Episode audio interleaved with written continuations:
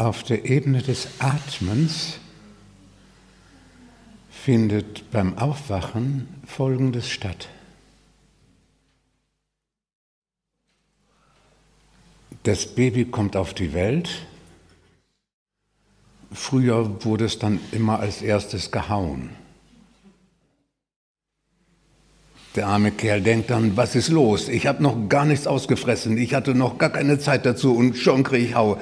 Das ist natürlich, dann denkt er natürlich, die Welt ist nicht in Ordnung. Der Mensch kommt auf die Welt und sein vorher paradiesischer Zustand, der darin bestand, von alleine mit allem versorgt zu werden, ohne irgendetwas tun zu müssen, scheint jetzt plötzlich anders zu sein und es scheint nötig zu sein, Luft zu holen und dafür was zu tun. Und von da ab wird das Einatmen betont, weil dieser Mensch denkt irgendwie, Hauptsache Luft kriegen.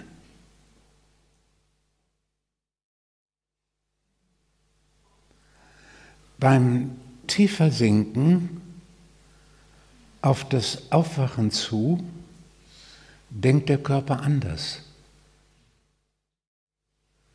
Da verändert sich der Atem und wird zu einem vollständigen Ausatmen. Immer.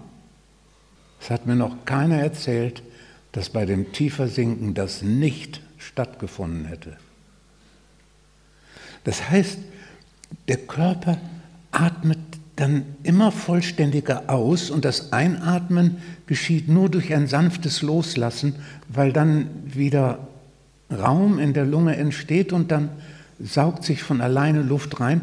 Das ist so wenig, dass derjenige das oft gar nicht bemerkt und deswegen das Gefühl hat, gar nicht mehr zu atmen und einen Schreck kriegt und Angst kriegt und manches Aufwachen ist da an der Stelle auf der Strecke geblieben, weil jemand denkt, wenn es so weitergeht, sterbe ich. Also muss ich jetzt Luft holen und dann geht es mit dem tiefer Sinken, hört es dann auf.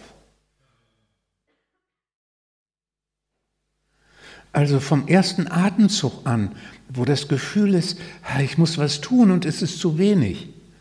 Ich muss was machen, um Luft zu kriegen. Bis dahin, wo der Körper sagt, ah, ah, ich brauche nichts zu tun, um Luft zu kriegen. Ich brauche bloß loszulassen und die verbrauchte Luft wegzubringen.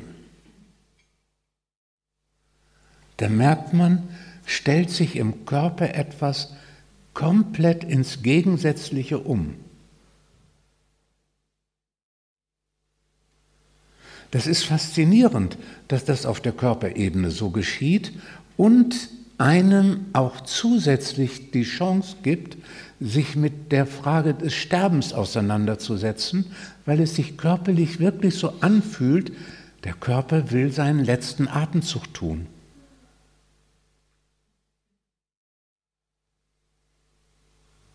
Nein, in Wirklichkeit hat er, weil er sich darum geht, mit dem Tod befasst zu haben, kann er jetzt endlich aufatmen.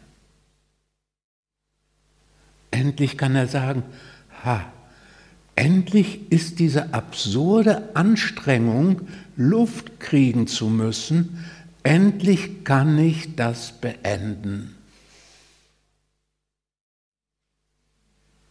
Und es ist faszinierend, dass das, was auf der geistigen Ebene vorher geschehen ist, geschehen musste, nämlich ein vollständiges Loslassen, was in keinem Satz so gut zum Ausdruck kommt wie in dem Satz, nicht mein Wille, sondern dein Wille geschehe. Das ist das ultimative Loslassen. Wenn das auf der geistigen Ebene geschieht, dann vollzieht der Körper das nach, indem er den Atem komplett loslässt. Das ist faszinierend und, und äh, auch in gewisser Hinsicht rätselhaft wie das so analog und parallel und im selben Atemzug geschieht. Es ist ganz gut davon zu wissen, weil man dann, wenn man es beim Tiefersinken erlebt, und man kann diese Veränderung des Schwerpunkts des Atems auch schon erleben beim tieferen Dasitzen und Loslassen. Also ein Stück davon erlebt man oft auch vorher schon. Und im Yoga, im Yoga des Atmens ist das Feueratmen, wo, der, wo die Muskulatur darauf vorbereitet wird. Darum ist es eine heilsame und gute Übung, um die Körpermuskulatur auch darauf vorzubereiten, wo nur auf diese Weise aktiv ausgeatmet wird und loslassend passiv das Einatmen geschieht. Es ist eine ausgesprochen gute Übung, dass das Zwerchfell, die Bauchmuskulatur, der ganze Atemprozess besser in Bewegung kommen kann. Und der Körper dann auch darauf vorbereitet ist.